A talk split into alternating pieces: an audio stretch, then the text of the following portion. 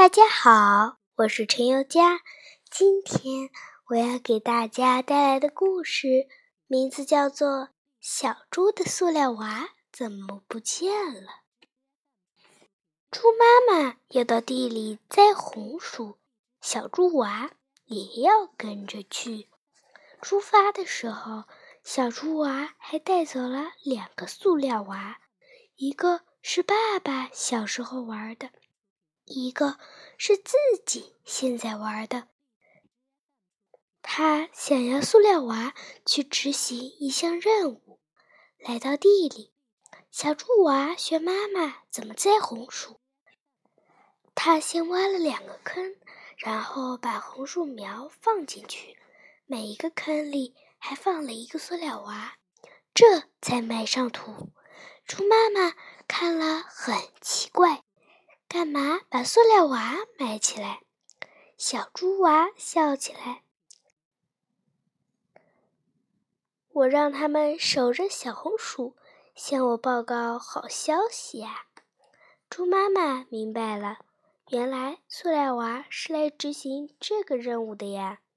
以后小猪娃经常来到红薯地，他把耳朵贴着地面，先问爸爸玩过的塑料娃。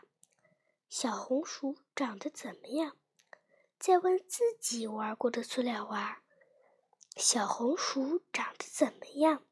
开始，他们报告的声音都很洪亮，慢慢的，却有了新变化。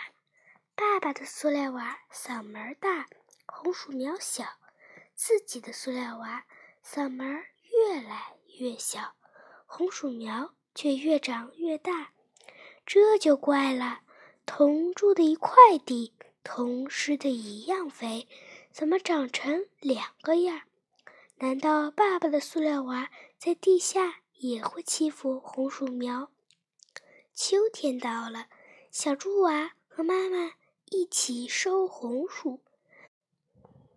小猪娃先挖埋着爸爸塑料娃的坑，塑料娃还是老样子，红薯娃。却又瘦又细，他再埋挖着自己塑料娃的坑，小猪娃愣住了，塑料娃不见了，一个又大又壮的红薯娃躺在坑里，这是怎么回事？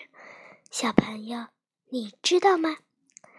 我来告诉你吧。小猪娃爸爸的塑料娃是老塑料做的，永远不腐烂。小猪娃的塑料娃是新塑料做的，埋到地里会变成肥料，供给红薯苗吃。新塑料也称环保塑料。